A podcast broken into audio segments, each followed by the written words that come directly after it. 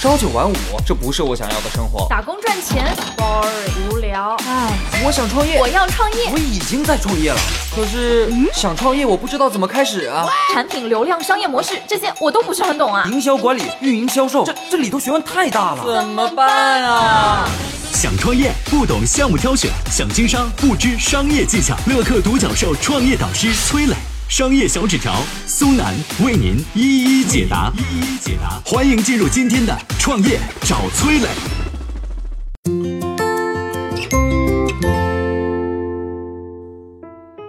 比尔盖茨是如何把商业思维应用到慈善事业中的？他是如何解决发展中国家水污染的问题？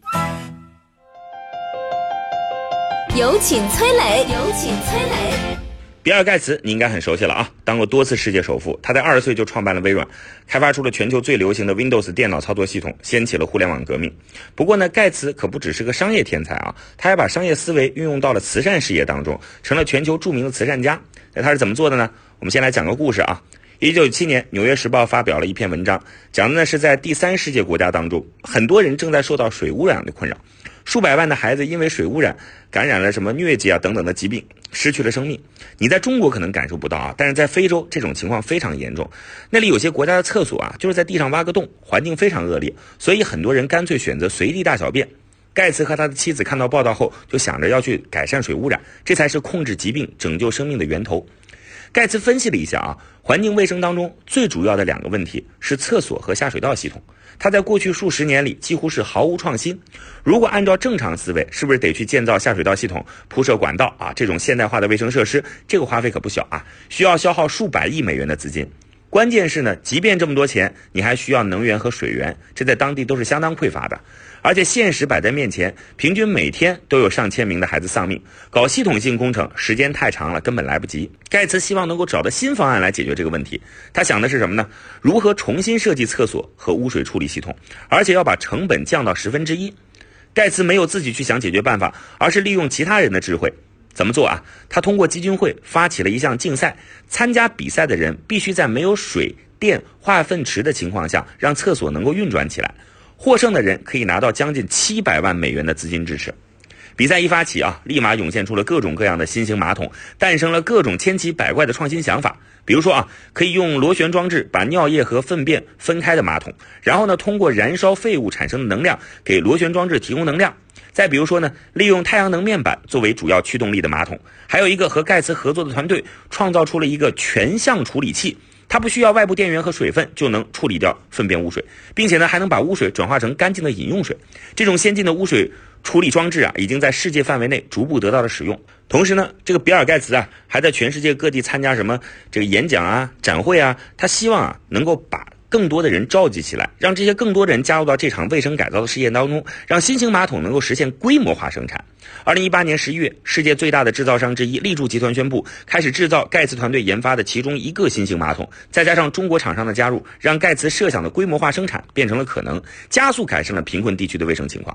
你看啊，盖茨就善于抓住和逼近问题的本质，然后整合社会资源，集中大家的智慧去解决问题。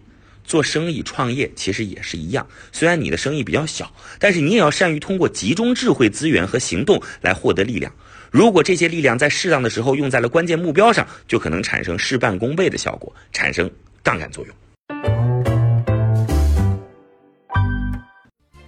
嗨，大家好，我是崔磊。下拉手机屏幕，在节目简介里有我的个人微信号，朋友圈我会分享创业思考、商业观察，以及和支付宝、抖音等巨头合作的创业好项目，欢迎您来交流。我们的创业平台乐客独角兽已经汇聚了三万多名各行各业的创业者，欢迎您来寻找资源。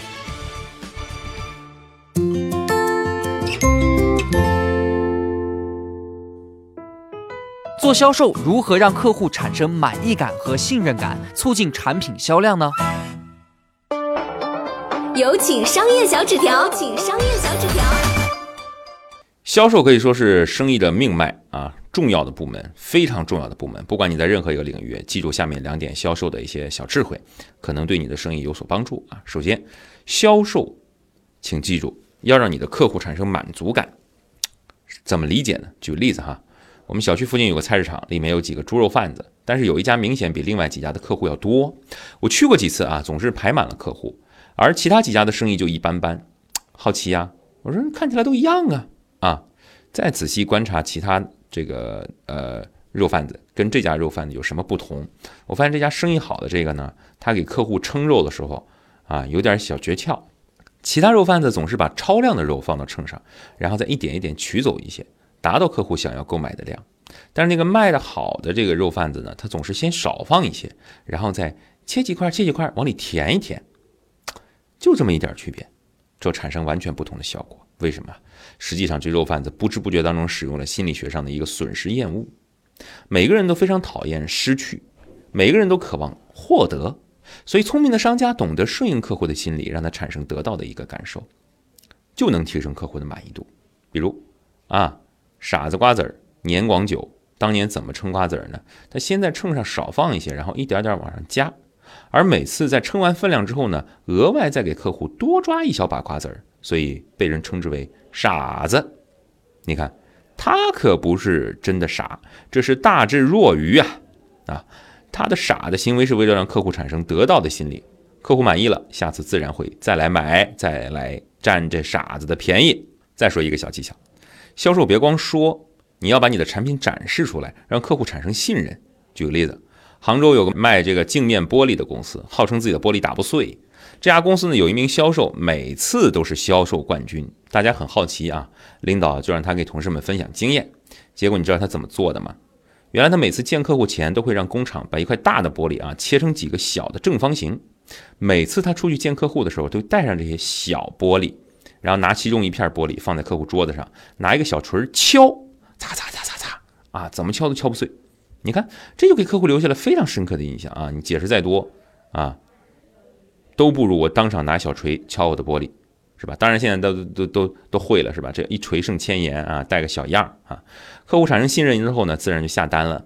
为什么现在直播电商这么火呢？还不是因为直播能够更详细的向客户展示产品嘛？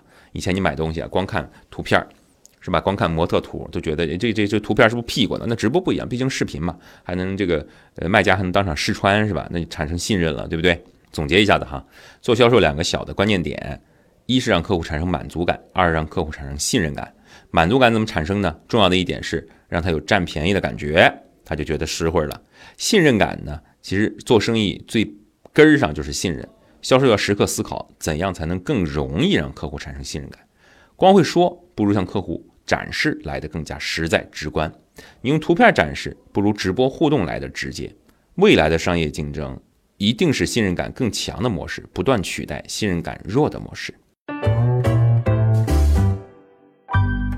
我曾经呢跟很多创业者沟通过，发现创业者最大的痛点就是缺少资源、缺少链接。于是呢，我们创立了创业者社群“乐客独角兽”，现在啊已经有三万多人了。有人在这找到了创业机会，找到了客户、渠道商、投资人。下拉手机屏幕，在节目简介里边有我的个人微信号，我在社群等你。